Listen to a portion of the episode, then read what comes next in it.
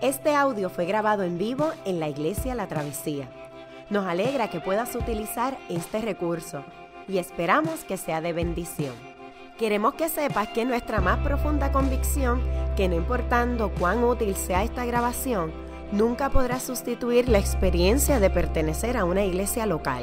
Sería un placer tenerte junto a nosotros en la travesía, pero de no poder ser así, nos gustaría ayudarte a encontrar una congregación donde puedas pertenecer y servir. Una vez más, nos alegra que puedas utilizar este recurso. Es un privilegio estar con ustedes esta mañana. Ah, hace un mes y medio comenzamos a estudiar la primera epístola de Pedro.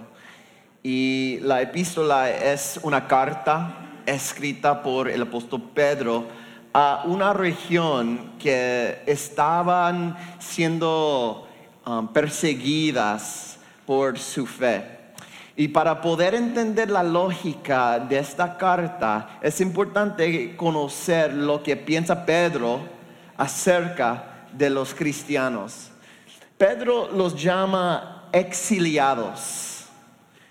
Y eso lo que quiere decir es que Pedro trata de aconsejar a personas que, que no viven en su tierra natal para que puedan florecer en circunstancias difíciles. Y este tipo de metáfora sería muy normal para un judío como Pedro, porque esa era la experiencia de Israel en el Antiguo Testamento. Y déjame recordarte rápidamente la historia. En el Antiguo Testamento, Israel estaba bajo amenaza, amenaza, eh, constante por otros imperios más grandes y más fuertes. En un momento dado, el imperio más fuerte era el babilónico. Y los ejércitos de Babilonia marcharon a Jerusalén y conquistaron Israel. No obstante, en lugar de tratar de someterlos con poder, intentaron seducir a los israelitas con su cultura. Muchos de los judíos más importantes fueron deportados y reubicados en la capital de Babilonia. Y por lo tanto el resultado fue estos judíos deportados comenzaron a vivir en Babilonia, sitio que no era su hogar. Y e, esta situación provocó preguntas importantes. ¿Cómo debían vivir los judíos exiliados en una tierra que no era su lugar? Pues el profeta Jeremías escribió cartas a los exiliados con recomendaciones. En Jeremías, por ejemplo, 29, escribe, además, busquen el bienestar de la ciudad a donde los he deportado y pidan al Señor por ella, porque el bienestar de ustedes depende del bienestar de la ciudad. Y lo que esto significa es que hicieran cosas ordinarias, plantar un jardín, comprar una casa, obtener un trabajo, tener hijos, que hicieron cosas ordinarias para Dios y cuando la ciudad donde estaban se beneficiara de esto, ellos se beneficiarían también. Pero pase lo que pase, se les exhortó a que no olvidaran a su Dios, a no olvidar su identidad a no dejarse seducir por los dioses y filosofías de esa tierra. Ahora saltemos al Nuevo Testamento. Pedro retoma el tema de los cristianos exiliados. ¿Y cuál es su consejo? Que se hagan cosas normales, ¿no? Plante un jardín, tenga una familia, trabaje duro, sométase al gobierno, viva una vida respetable y noble busque el bienestar de la tierra en la que se encuentra. Aunque sea ciudadano del cielo, continúe buscando el bienestar de la tierra donde se encuentra exiliado. Y no importa lo que hagas, no olvides a tu Dios, no olvides tu identidad. Y eso era lo que acontecía con la audiencia original. Los, cristianos comenzaron a ser ciudadanos modelo. eran honestos y trabajadores arduos. No se dejaron seducir por las ah, perversas costumbres sociales y religiosas de la época. Veamos, en el mundo del siglo primero, era ampliamente aceptado que el mundo entero estaba lleno de dioses y espiritualidad. Y no obstante, los cristianos solo creían en un solo Dios, por lo que no participaban de los festivales que celebraban a esos dioses. Y estos, esto les trajo muchos, muchos problemas, hasta que se les llamaba a los cristianos ateos. Ateos, fíjate, gracioso, ¿no? Se les llamó ateos porque negaban la existencia de muchos dioses y creían en solo uno. En la actualidad, básicamente el mismo fenómeno aún existe.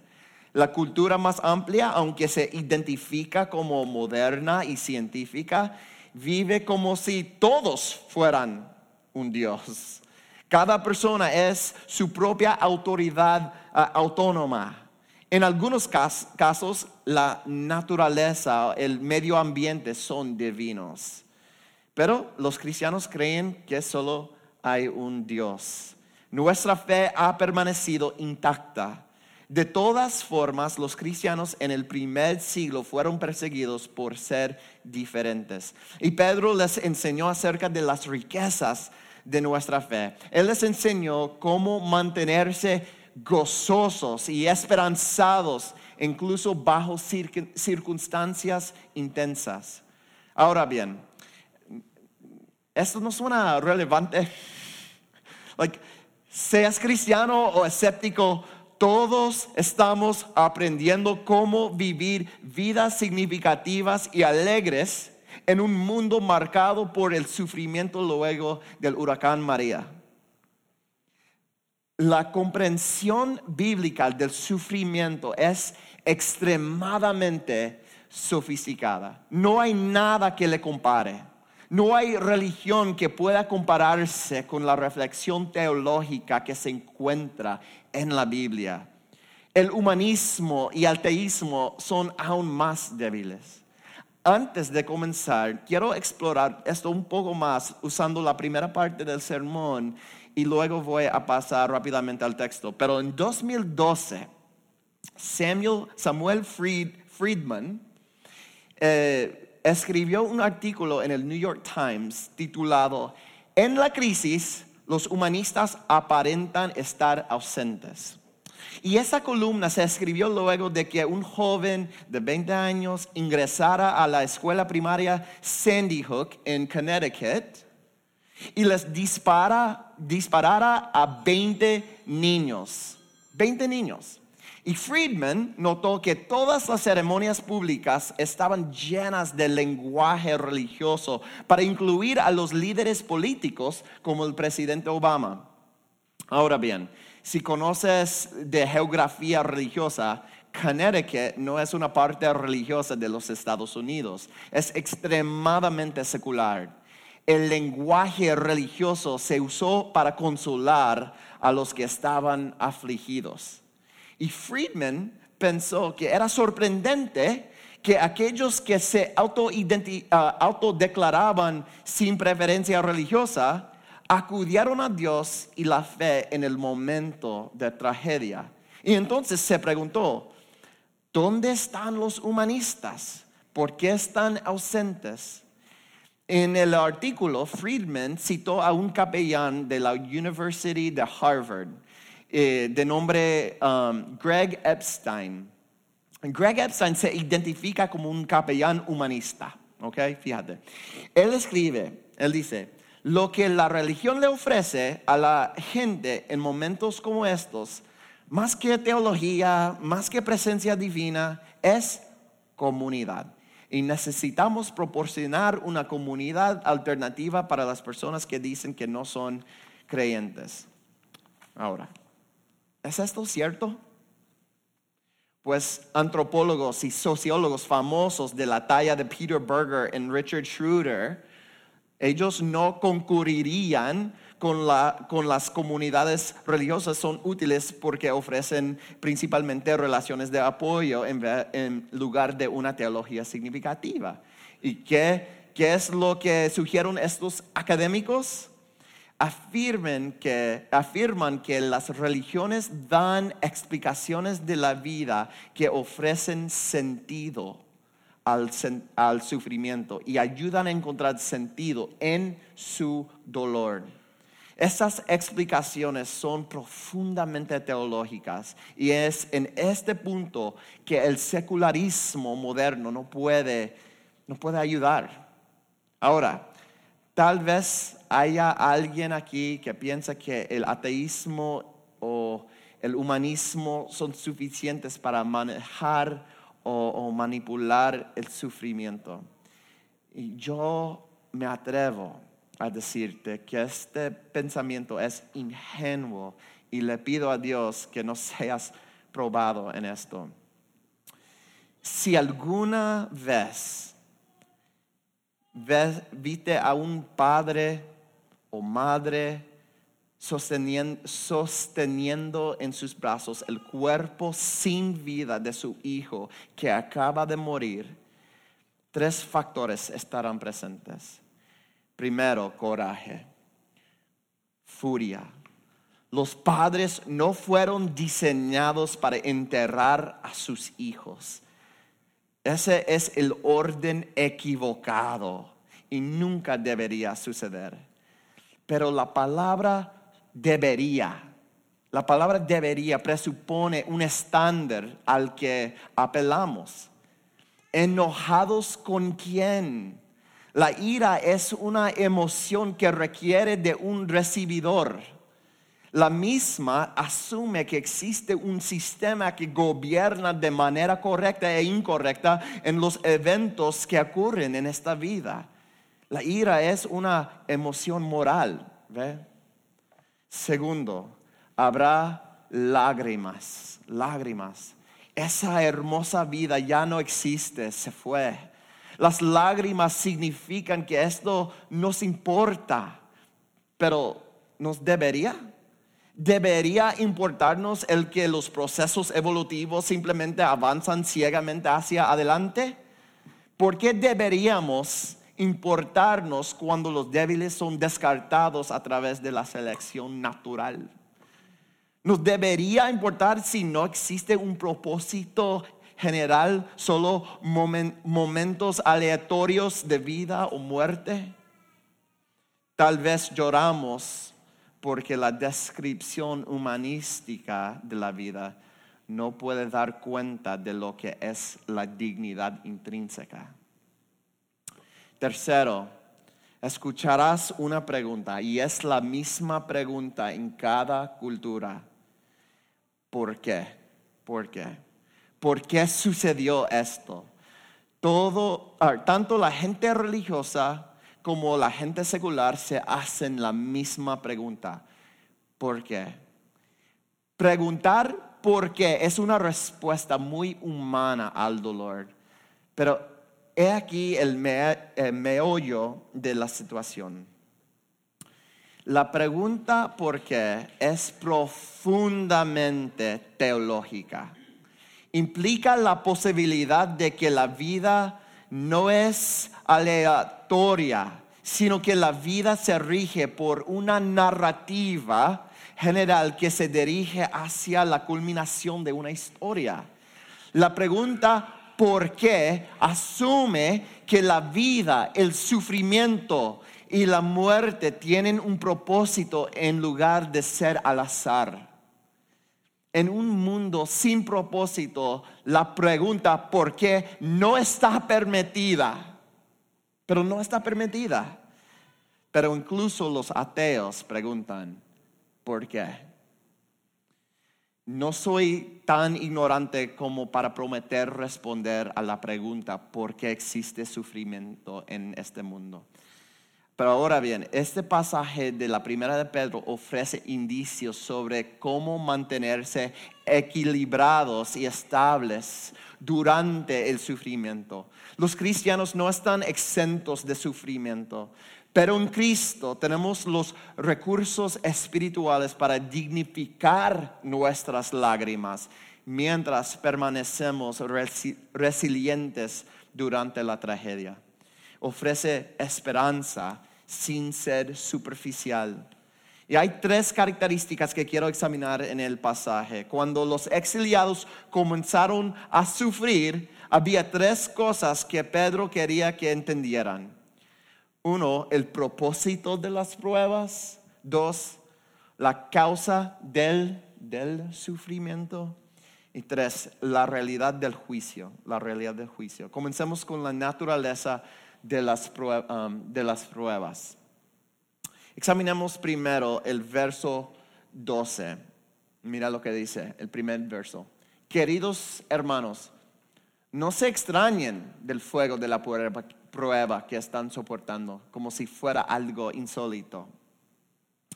Pedro nos exhorta a no sorprendernos cuando suframos. La mitad del dolor que experimentamos se debe a que nos, nos sorprende. Pedro dice, no te sorprendas, prepárate por, para ello. Yo no sé si yo hago esto perfectamente, pero una vez al año yo leo un libro titulado Lamento, Lamento a, por un hijo.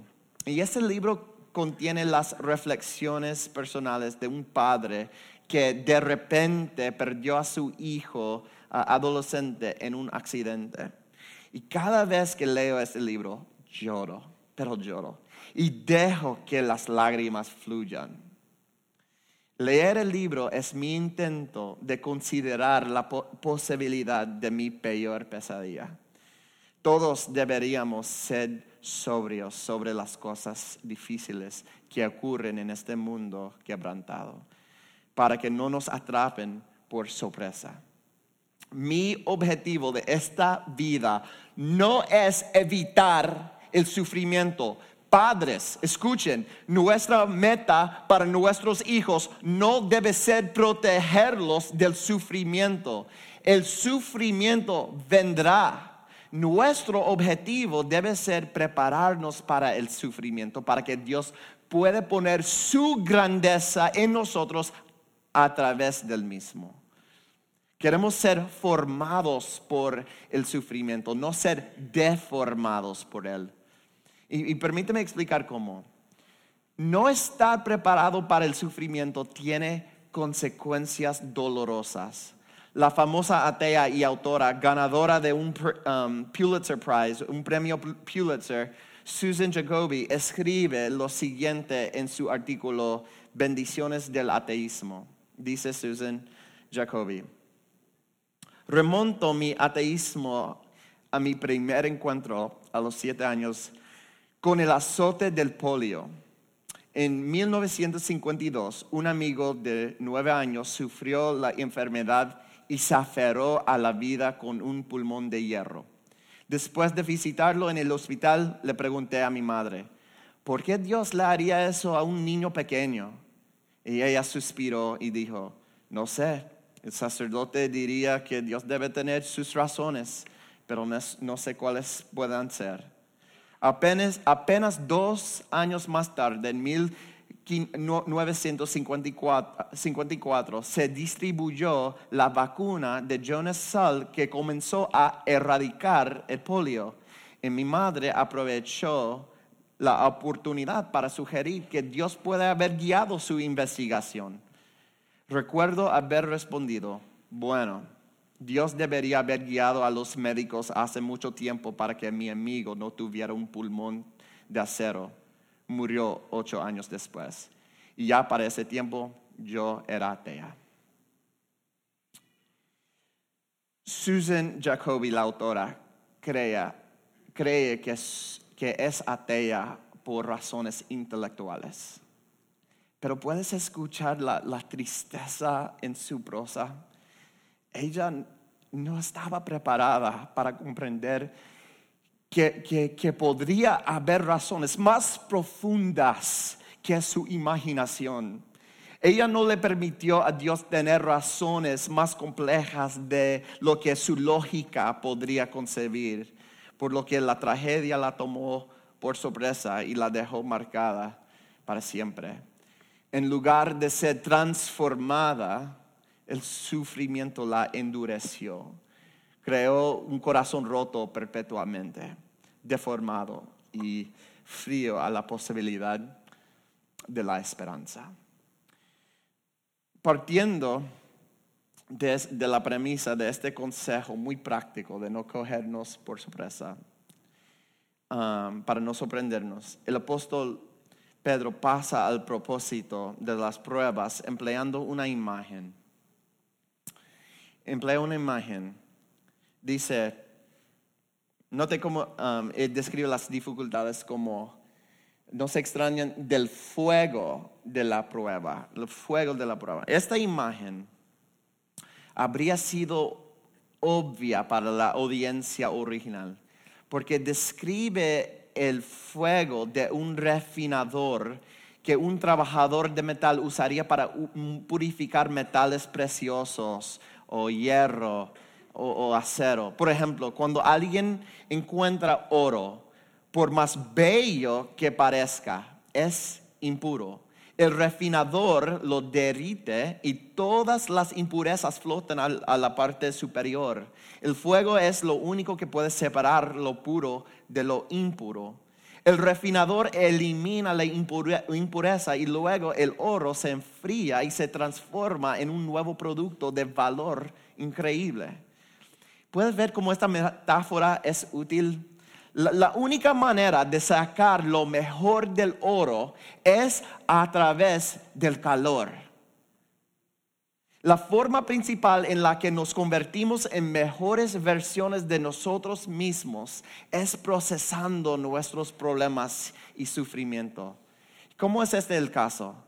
La mayoría de nosotros no comprendemos nuestros propios corazones hasta que vivimos el sufrimiento.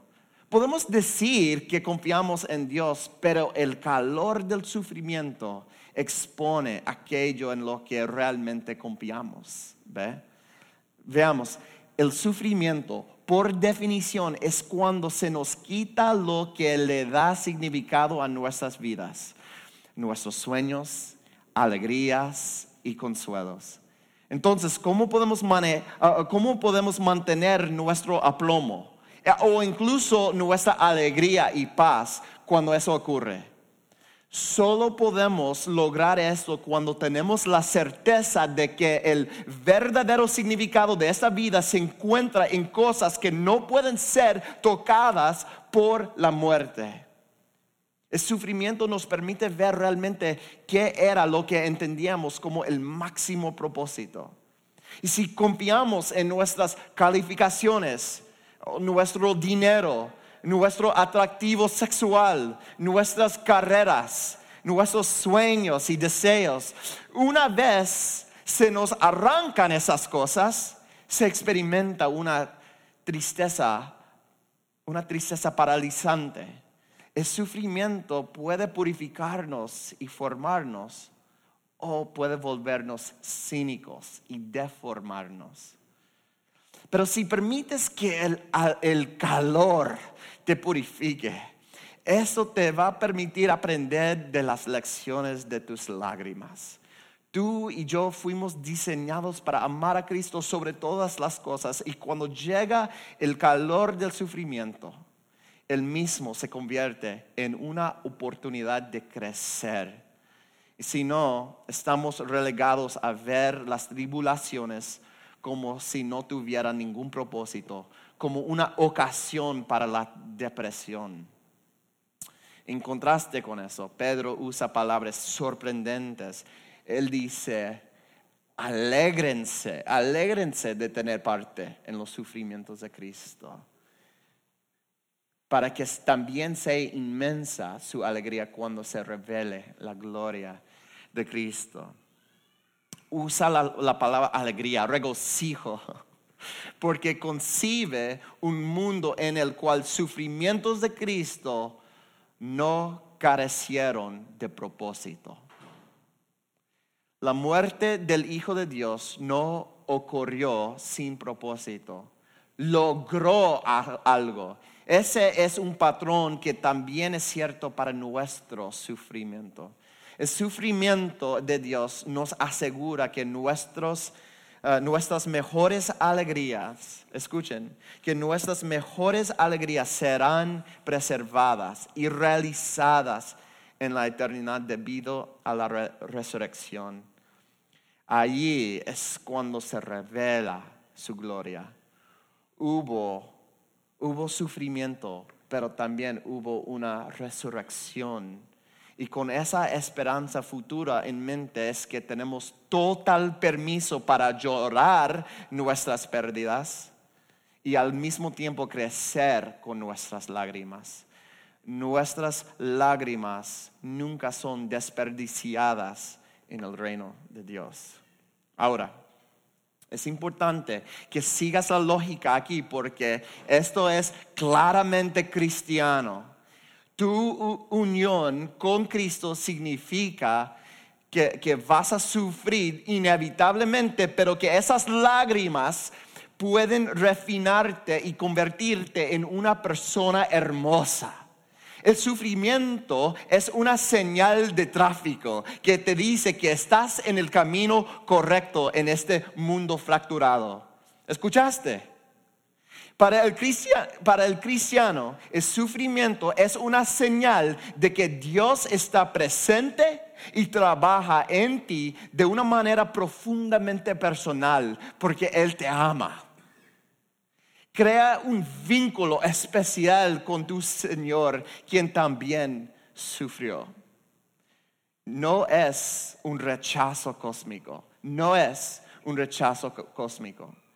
Pero escucha escuchan eh, eh, atentamente lo que estoy diciendo, porque es una contrapropuesta a lo que la gente religiosa y secular enseña. Y es extremadamente importante que puedan discernir lo que voy a decir. Primero, permítame explicar la falsa propuesta religiosa. La falsa propuesta religiosa. Durante el huracán María, nuestros queridos amigos Kaylee y Carolina se quedaron en nuestra casa. Ah, dos días después de la tormenta, nadie sabía lo que estaba pasando. Encontramos un pequeño radio de transistores para escuchar las actualizaciones sobre el estado de la isla. Primero, el alcalde ah, compareció en la radio, explicó la situación y alentó a los ah, puertorriqueños a mantenerse fuertes. Inmediatamente después compareció un pastor. Claramente la estación de radio estaba buscando líderes o religiosos que interpretaban, ah, que interpretaran la, la tormenta, ¿no? ¿Y cuál fue su interpretación? El pastor concluyó que el huracán María fue castigo de Dios porque los puertorriqueños se han apartado de él en desobediencia y citó la codicia, la homosexualidad y otros vicios ah, culturales. Preste mucha atención, estoy totalmente y absolutamente seguro de que esta isla está plagada de pecado Dios santísimo, esta iglesia está plagada de pecado y ciertamente tenemos que arrepentirnos y cambiar. Pero eso es cierto con o sin el huracán. La lógica de ese pastor es repugnante. Me enfureció en medio de tanto sufrimiento. Si el huracán no nos hubiera tocado y si golpeado a la República Dominicana, ¿significa que somos más piadosos que ellos? Por supuesto no. Cada vez que ocurre una tragedia nacional, pastores imprudentes intentan, interpretar esos eventos como el castigo de Dios por el pecado del que no hay arrepentimiento. Este es un uso de la Biblia absolutamente perverso y totalmente inaceptable. Pero no solo personas religiosas, también personas seculares interpretan estas cosas de manera similar. La gente secular prefiere usar la, noción del karma, del karma. Si haces el bien, entonces el bien vuelve a ti. Si haces el mal, lo malo vuelve a ti. Entonces, ¿Cuál es la lógica del karma cuando intentamos interpretar nuestro sufrimiento?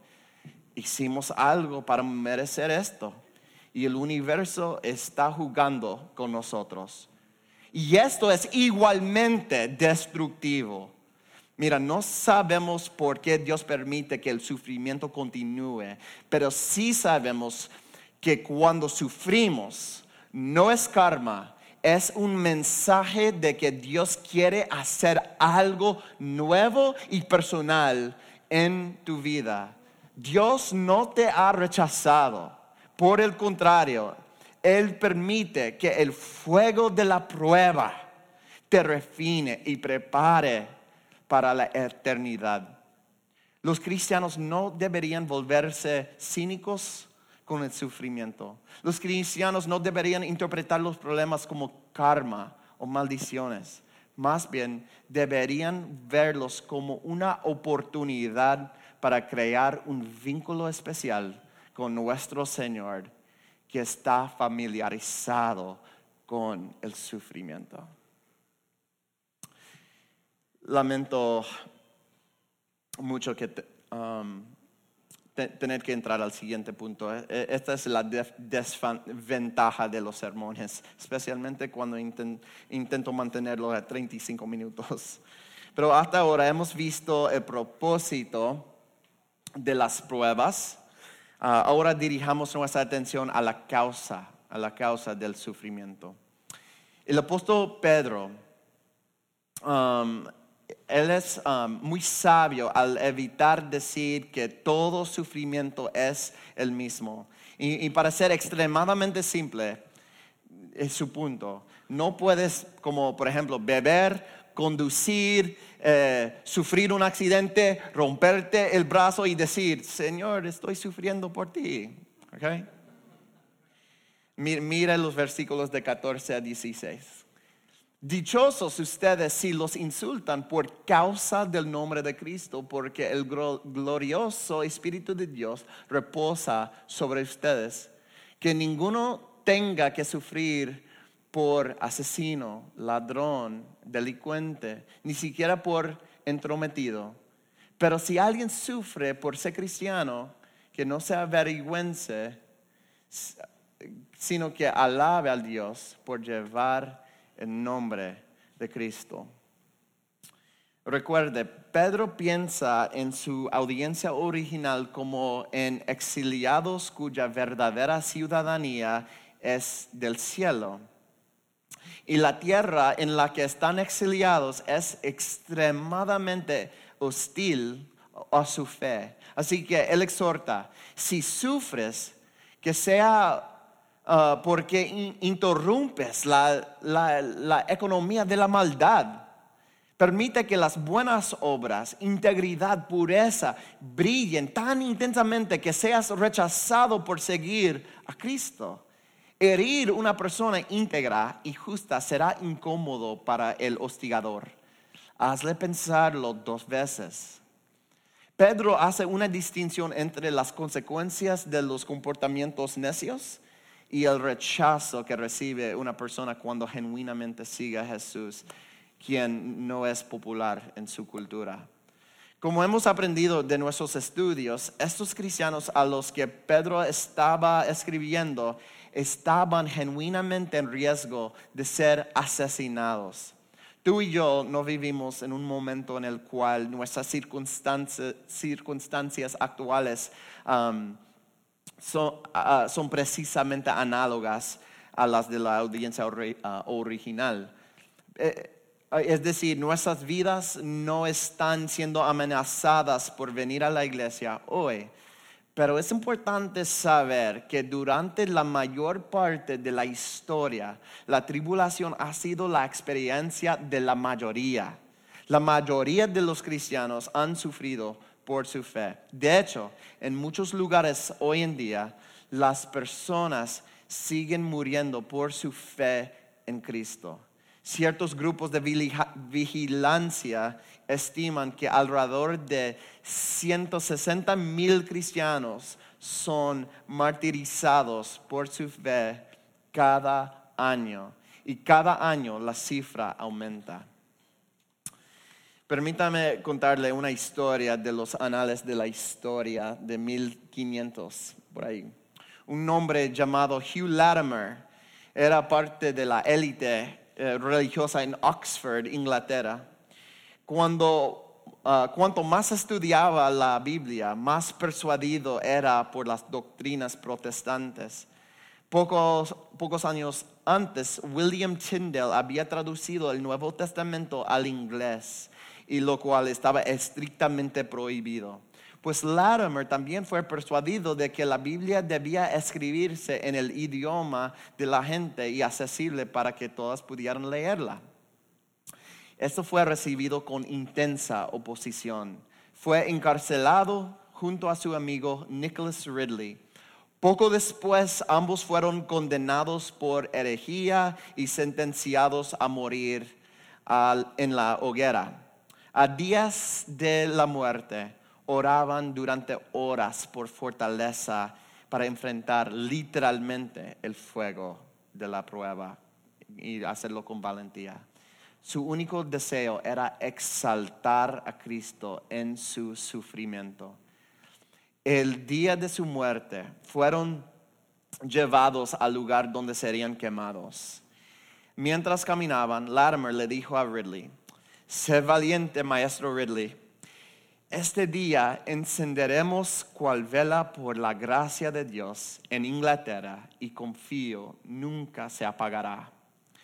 Él tenía la increíble certeza de que Dios no malgastaría su sufrimiento y los dos hombres fueron encadenados a una estaca.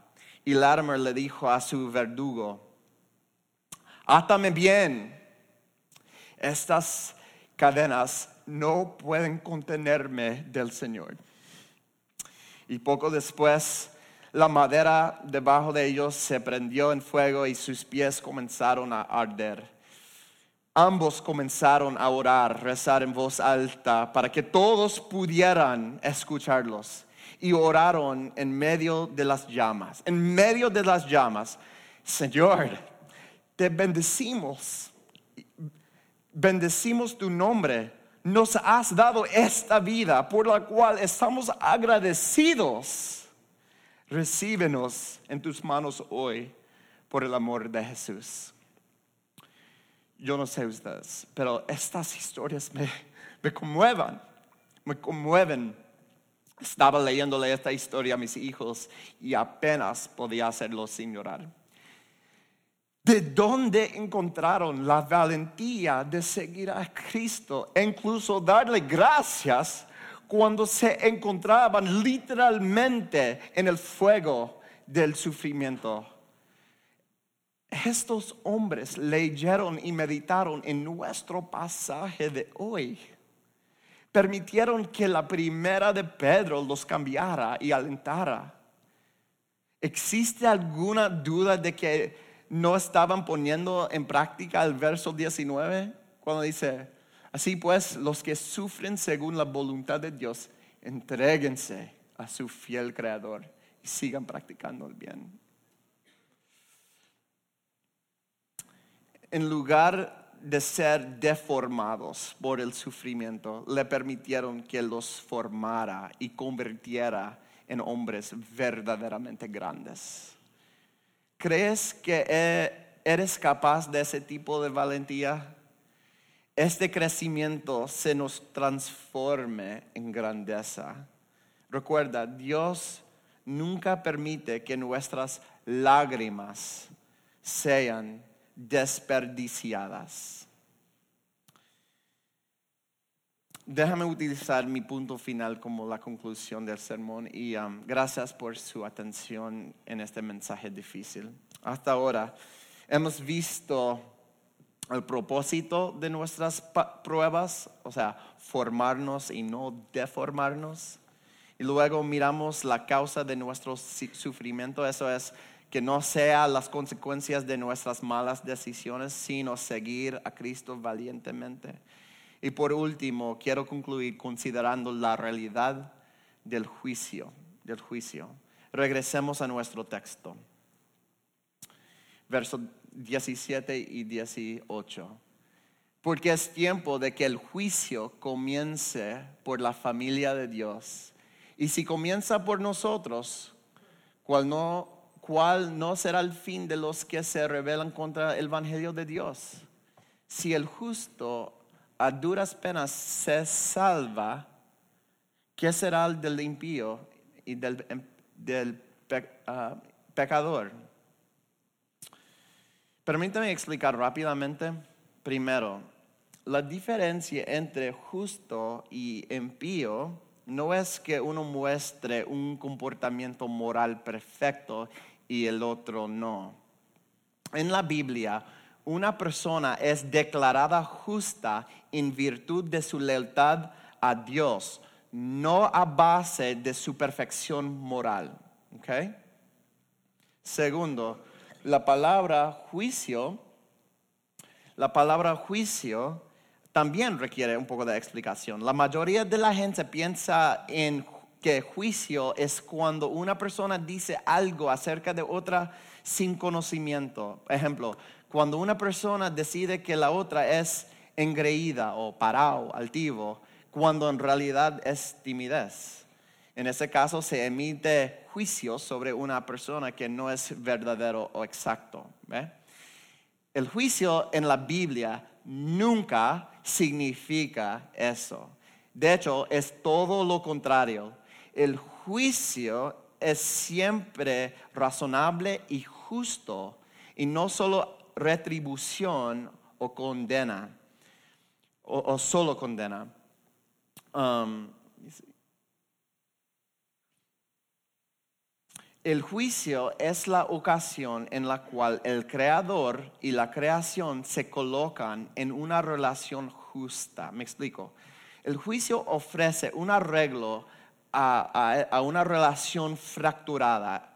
Aquí una analogía. Piensa en una persona que construye una silla, ¿ok? Una silla.